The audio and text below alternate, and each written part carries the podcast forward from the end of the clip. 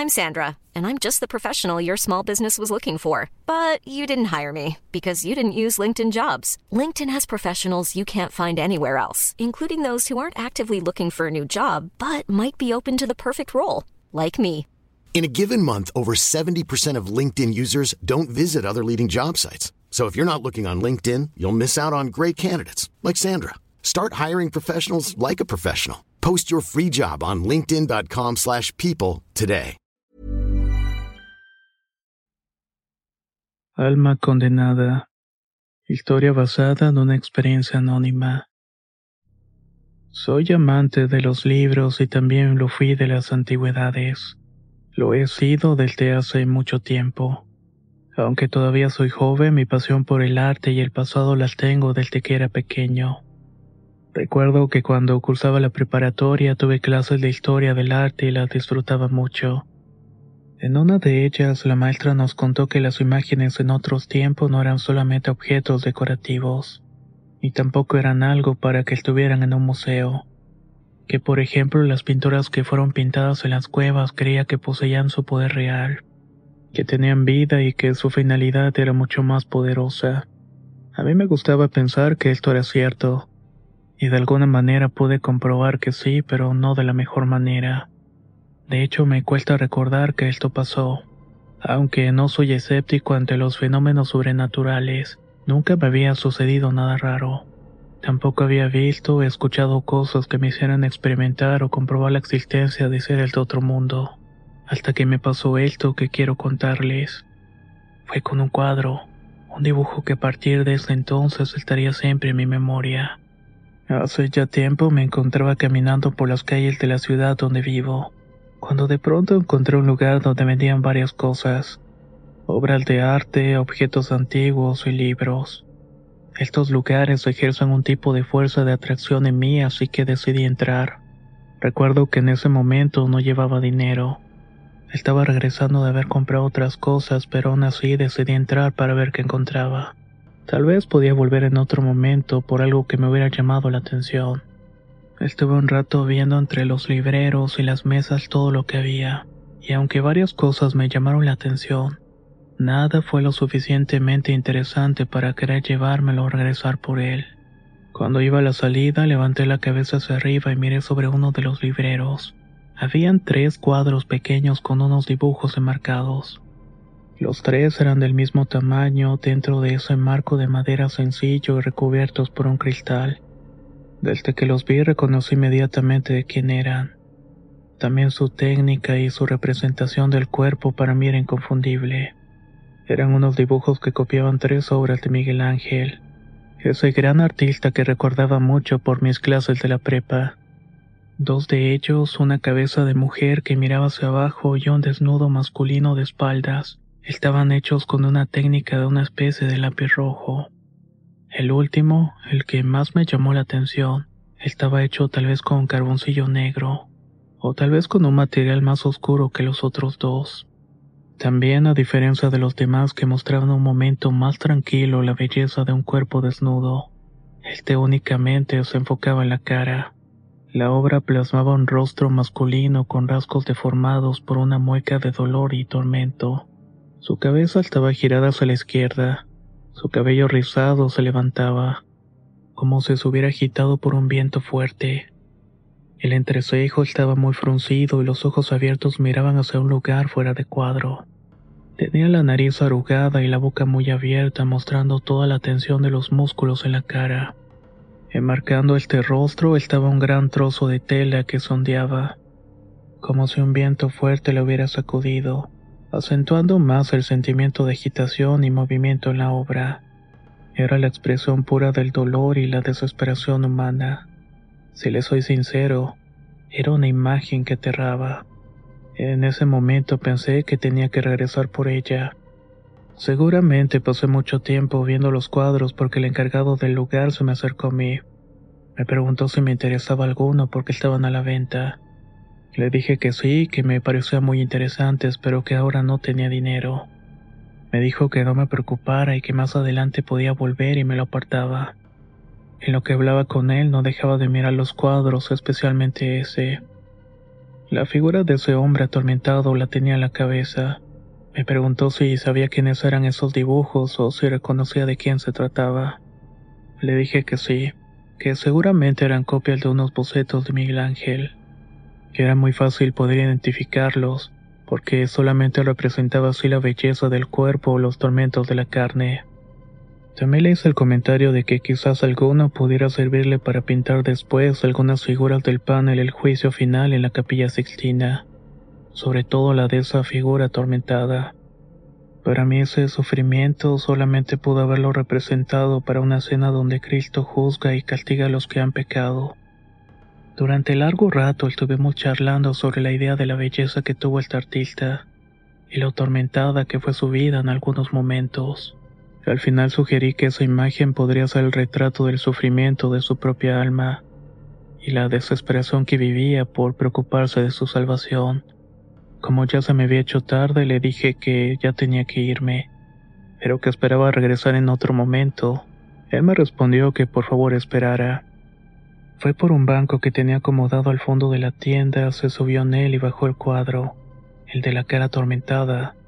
Me dijo que era mío, que me lo daba a cambio de lo que yo le había compartido. Sabía que conmigo estaría en buenas manos y lo apresaría mejor. Le pregunté cómo lo había conseguido, su respuesta fue que había comprado junto a una biblioteca que le vendió una mujer. Todo le pertenecía a su madre y noté cierta urgencia por parte de ella para deshacerse de las cosas. Por esa razón se le había dejado en un buen precio. Yo le di las gracias por el gesto de generosidad de su parte. Obviamente regresé muy contento a la casa sin dejar de mirar la obra en el camino.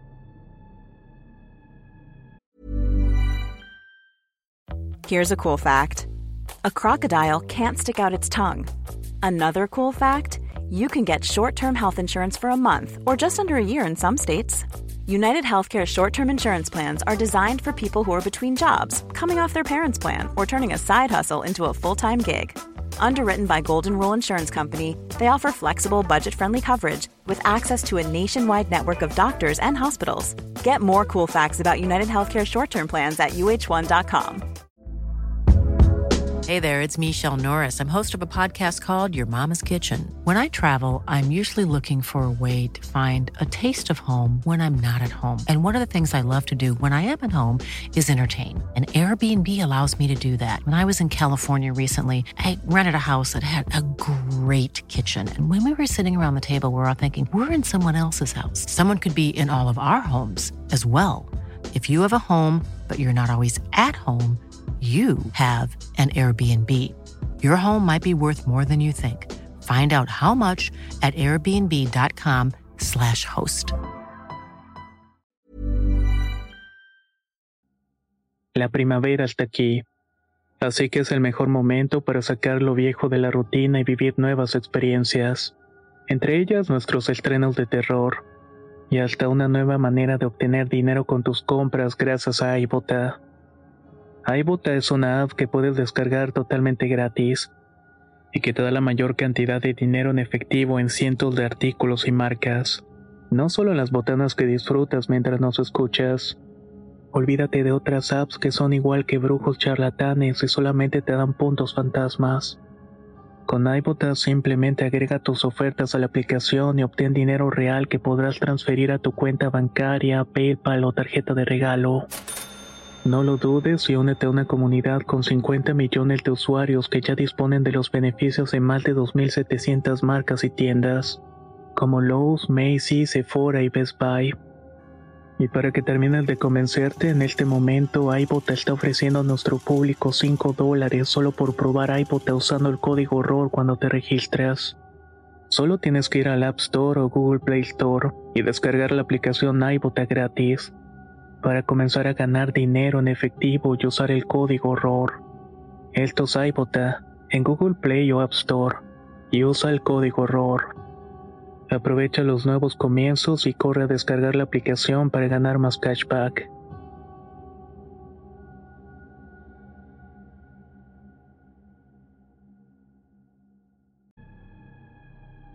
En cuanto llegué me puse a buscar en uno de mis libros la imagen del cuadro. En una de las páginas finalmente la encontré. A un lado de la imagen decía el alma condenada, hecho en tinta en 1525. Esa era la obra que yo tenía. Después de eso me fui a acostar porque empecé a sentir mucho sueño. Casi siempre dormía hasta la madrugada porque eran las horas que aprovechaba para avanzar en mis pendientes. Pero esa noche no sé por qué no quise hacer otra cosa más que irme a dormir. Al día siguiente desperté muy tarde y ya de mencionar que tengo la costumbre de levantarme temprano, incluso antes de que suene la alarma, pero esta vez era más tarde de lo normal. Recuerdo que desperté con el cuerpo más cansado de como me acosté la noche anterior. Cuando me giré para uno de los lados de mi cama, lo primero que vi sobre la mesa de mi buró fue el cuadro. Me pareció muy extraño ya que yo vivo solo y no recordaba haberlo llevado a la habitación. Por la prisa de llegar a tiempo a mi trabajo no me detuve mucho en recordar si lo había acomodado ahí o no. Tal vez si lo había subido, pero por el cansancio no recordaba. Ese día no estuve en la casa en toda la tarde y aunque me sentí cansado en el transcurso de la mañana, pude continuar con mis actividades de rutina. Cuando estuve de nuevo en la casa me pareció que era momento de encontrarle un lugar al cuadro. Como la expresión del hombre me parecía tan fuerte me gustaba la obra. Decidí ponerla justamente frente a mi mesa de trabajo. La iba a colocar a la altura precisa para verla bien y de forma constante, sin tener que levantar mucho la vista. Así al contemplarlo podía recordarme de lo que es capaz de hacer el ser humano. Luego de hacer mis pendientes de esa tarde decidí acostarme temprano. A la mañana siguiente desperté sin ningún sobresalto. Me sentía tranquilo porque ese día no era necesario que asistiera a mi trabajo. No me estresaría la rutina de salir e ir en transporte o caminar. Me quedaría a trabajar en casa y pediría comida a domicilio. Como tenía que redactar varios documentos y enviar varios correos, estuve allí en la mesa de trabajo desde que amaneció. Todo me pareció que quedaría buen tiempo hasta podría terminar temprano o ver una película. Mientras hacía mis labores veía el cuadro que había colgado frente a mí la noche antes. Me gustaba que entre una y otra cosa lo que es capaz de conseguir el arte. Pero también tenía presente que en una de esas ocasiones que miré el cuadro, vi esa expresión de terror y angustia, y me hizo sentir más miedo que admiración por la primera vez. Contrario a lo que había planeado para el mediodía, empezó a sentirme otra vez un gran cansancio. No podía mantenerme atento a la pantalla de la computadora. Mis ojos se me cerraban solos y no supe en qué momento me quedé dormido encima del escritorio. Cuando desperté ya había oscurecido y no había conseguido hacer ni la mitad de las tareas. También tenía muchas llamadas perdidas y mensajes en el teléfono. Mi mente todavía no terminaba de reaccionar cuando me di cuenta que algo en el cuadro estaba diferente. Lo había visto tantas veces ese día que noté sin dudar que las esquinas estaban chuecas desniveladas como si lo hubieran colgado mal o alguien lo hubiera movido. En ese momento recordé lo que me había pasado un día antes que lo vi en mi cuarto y eso tampoco me había parecido normal. Me levanté y quité el cuadro de donde estaba. Lo guardé en una caja donde ponía cosas que no necesitaba y la puse arriba del ropero. Me disculpé con mis jefes y les dije que había tenido un inconveniente, pero que mañana me pondré al corriente con lo que no había podido terminar. Como aún me sentía sin energía, decidí acostarme. Toda esa semana empecé a sentir una sensación rara en la casa como si no estuviera solo, como si hubiera algo o alguien conmigo. Preferí irme a trabajar o algún café cuando no tenía que ir a la oficina, pero cuando regresaba no me sentía para nada tranquilo. Después de varios días así en los que todavía me sentía cansado, recuerdo que desperté una noche por el grito de alguien fue un lamento o un quejido muy fuerte. Primero se escuchó a lo lejos, pero después como si estuviera fuera de mi calle o hubiera sido en la casa de mi vecino. Me desperté muy asustado. No sabía si lo había soñado o había sido real. En consecuencia, esa noche ya no pude dormir. Los gritos y el cansancio se fueron haciendo cada vez más recurrentes, aunque los gritos no siempre los escuchaba. Llegó un punto donde no importaba si me iba a dormir temprano o tarde. Por las mañanas despertaba sintiéndome débil, sin ganas de hacer nada. Incluso fui perdiendo peso y mi cara se veía demacrada. Decidí ir al médico para ver si me recetaba algo o me daba una solución, pero no encontró nada malo en mí. Solo el estrés que según él me pasaría descansando. Me resultó irónico, porque él sabía que prácticamente lo único que hacía ahora era dormir. Una noche en la cual llegué al punto más intenso de mi desesperación entre la conciencia de que estaba dormido y la posibilidad de que lo que soñaba fuera cierto. La imagen del cuadro que había guardado en la caja tiempo atrás venía a mi mente. Lo hacía una y otra vez, como si ese gran agujero que se abría en su boca terminara devorándome. Desperté de un salto y me senté en la cama cubierto de sudor y agitado. No podía seguir de esa manera. En cuanto salieron los primeros rayos del sol, me encaminé hacia la librería en la cual me habían dado el dibujo. Cuando llegué, el muchacho con el cual había charlado la primera vez apenas estaba abriendo y acomodando las cosas. Me preguntó que cómo había estado y si me había sucedido algo. Me veía muy diferente a la vez cuando nos habíamos conocido. Yo no quise darle muchas explicaciones. Solo le pedí que me dijera qué sabía sobre la obra que me había regalado que necesitaba saber más de ella con urgencia. Él, preocupado y notando mi desesperación, me respondió que no podía decirme mucho, que una mujer lo contactó para vender las cosas que fueron de su madre, que notó urgencia en ella para venderlas, pero que no podía decirme nada más al respecto. Si quería su dirección o teléfono podía dármelos. Yo le contesté que sí, que era mejor eso que irme como había llegado cuando volví a la casa intenté llamar al número, pero no tuve respuesta. Pensé en ir directamente a la dirección que el librero me había dado. Justo en ese momento sonó mi celular y era el número que minutos antes había marcado. Se escuchó la voz de una mujer en un tono algo bajo y apagado. Me preguntó quién era y en qué podía ayudarme, que tenía mi llamada perdida en ese número. Le respondí que conocía al joven al cual le había vendido la biblioteca y otras cosas que habían pertenecido a su madre. Entre ellas estaba un cuadro de un dibujo de un hombre con la cara deformada que gritaba con desesperación. Me lo habían regalado y desde entonces yo ya no vivía tranquilo. No tenía energía y había noches en las que no podía dormir. Cuando lo hacía tenía pesadillas con esa imagen. Sin titubeos le pregunté si sabía algo al respecto y de ser así que por favor me lo dijera. La voz del otro lado de la bocina se quedó en silencio por un minuto. Después me dijo que no sabía de lo que estaba hablando, que debía ser un número equivocado y luego me colgó. En ese momento no supe qué hacer.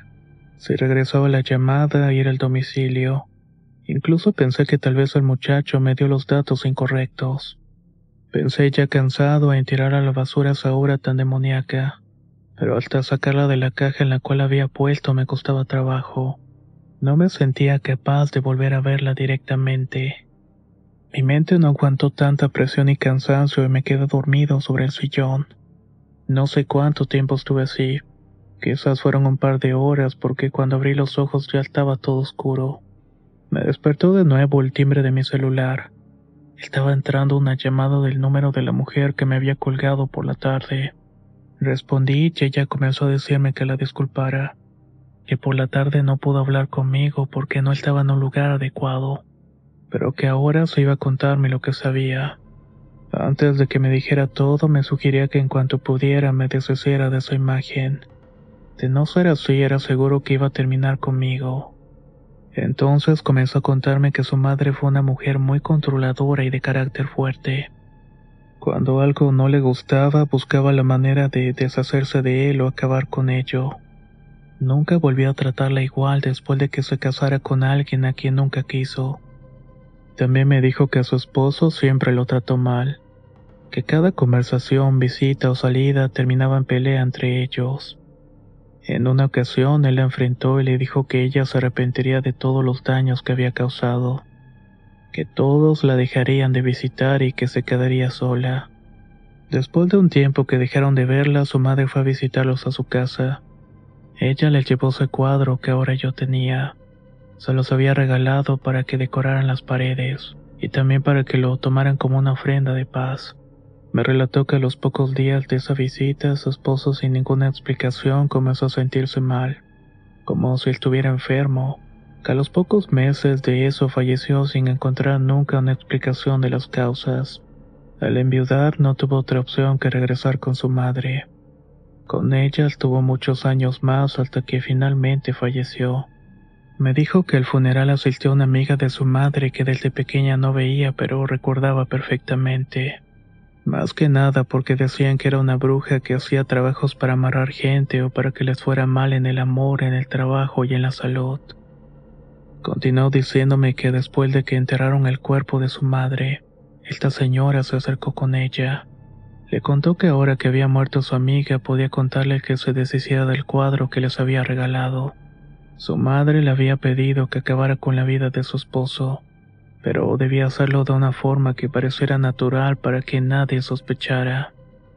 La bruja le hizo saber que podía quitarle poco a poco este maleficio al cuadro, pero necesitaba de algún objeto en el cual hubiera podido guardar y dejarlo, como contenido encerrado, que ella le había llevado ese cuadro que le habían regalado Ahora que su madre había muerto, lo mejor era que se deshiciera de él, porque cuando se piden esos trabajos como el que ella hizo con su esposo, quien lo solicita también lo termina pagando. Ese cuadro estaba maldito. Debía deshacerse de él, pero no lo podía quemar o destruir porque esa alma se perdería. Lo último que me dijo es que después de eso me contactó el joven de la librería. Me recomendaba que ahora que sabía esta historia se lo devolviera que si yo lo destruía o quemaba, quién sabe si yo recuperaría mi salud. Lo mejor era que lo diera de regreso, porque la amiga de su madre le dijo que eso que dejó guardado en la imagen solamente iba a poder volver a descansar cuando otra alma tomara ese lugar. Y por lo que le había contado, estaba consumiendo la mía. No sé cuánto tiempo estuvimos hablando, pero fueron horas. Al terminar no podía moverme de la impresión sin saber muy bien cómo, pero perdí la conciencia. Cuando desperté recuerdo que había amanecido. No sabía ni qué día o qué hora era, pero lo primero que hice fue tomar la caja en la cual había guardado el cuadro. Me dirigí al lugar donde me lo habían dado. Cuando llegué a donde estaba la librería me di cuenta que el local ahora estaba vacío. No había rastro de nada que vi aquellas veces. Ninguno de los locatarios o vecinos sabía lo que había pasado. No sabían a dónde se había ido el joven con los libros. Tenía muchas dudas en mi cabeza, pero sabía que la casa no iba a regresar ese cuadro maldito. Andando por las calles de la ciudad vi un gran contenedor de basura fuera de unos edificios de departamentos. No me lo pensé tanto. Dejé la caja que llevaba el cuadro sin pensarlo dos veces y me fui de ahí sin mirar atrás. Mientras me alejaba unos metros me di cuenta que uno de los vecinos de esos departamentos también fue a tirar basura. Avancé un poco más para esconderme en una pared y volteé para el contenedor donde quedó el cuadro. Vi que el hombre tomó la caja y sacó el cuadro y regresó a los departamentos. Un impulso dentro de mí me hizo seguir avanzando sin decir nada. Caminé unos metros más, pero la culpa de aquel hombre pudiera pasar por lo mismo que yo pasé me hizo detenerme no era capaz de advertirle sobre el infierno que le esperaba. Yo hubiera querido que alguien más me hubiera contado sobre la situación. Regresé lo más rápido que pude y pensé que no podía haber avanzado mucho. Pero cuando llegué de nuevo ahí no había nadie. Ni la caja, ni el cuadro, ni aquel hombre. Han pasado varios años desde que esto me pasó. Las primeras semanas, hasta cumplir el mes, regresé todos los días a aquel vecindario. Estuve buscando a aquel hombre que había tomado el cuadro.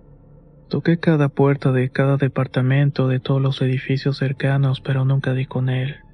Pregunté a quienes vivían cerca si sabían de alguno de los vecinos que estuviera enfermo, pero tampoco sabían nada al respecto. Incluso ahora sigo dándome vueltas de vez en cuando por aquel sitio, por si veo a alguien que me recuerde a aquel sujeto o si los vecinos saben de la muerte de alguien aunque hasta la fecha no he obtenido ninguna respuesta. Puedo decir que he recuperado mi vida y sigo disfrutando del arte, pero evito adquirir objetos que hayan pertenecido a otras personas. También procuro no abrir aquel libro de arte donde supe cuál era el nombre del dibujo que me había gustado tanto. El alma condenada, hecho por Miguel Ángel en tinta negra en 1525. Nuevamente nos encontramos con una historia de terror que tiene que ver con los objetos malditos, cosas que por alguna otra razón quedan impregnados de algo. A veces son la voluntad de los muertos o maldiciones, pero no cabe duda que la persona que se tope con ellas va a sufrir las consecuencias. Tenga mucho cuidado al momento de comprar cosas de segunda mano. No vaya a ser que traiga un regalo extra. Soy Antonio de Relatos de Horror y nos escuchamos muy pronto.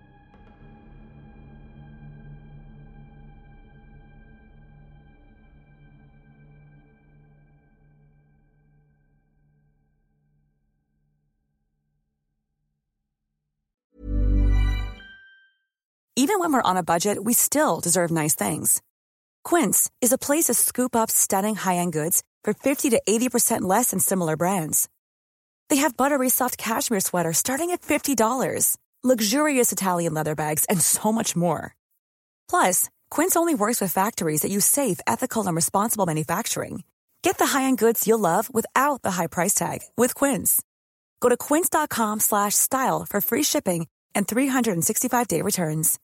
If you're looking for plump lips that last, you need to know about Juvederm lip fillers. With Juvederm Volbella XC and Juvederm Ultra XC, your lip look, whether it's subtle or bold, can last up to one full year with optimal treatment and no additional maintenance. Find a licensed specialist and see if it's right for you at juvederm.com today. That's J U V E D E R M.com. Add fullness to lips in adults over 21 with Juvederm Volbella XC or Juvederm Ultra XC. Do not use if you have severe allergies or a history of severe allergic reactions, or if you're allergic to lidocaine or the proteins used in Juvederm. Tell your doctor if you have a history of scarring or taking medicines that decrease the body's immune response or that can prolong bleeding. Common side effects include injection site redness, swelling, pain, tenderness, firmness, lumps, bumps, bruising, discoloration, or itching. As with all fillers, there's a rare risk of unintentional injection into a blood vessel, which can cause vision abnormalities, blindness, stroke, temporary scabs, or scarring. For full important safety information, visit juvederm.com.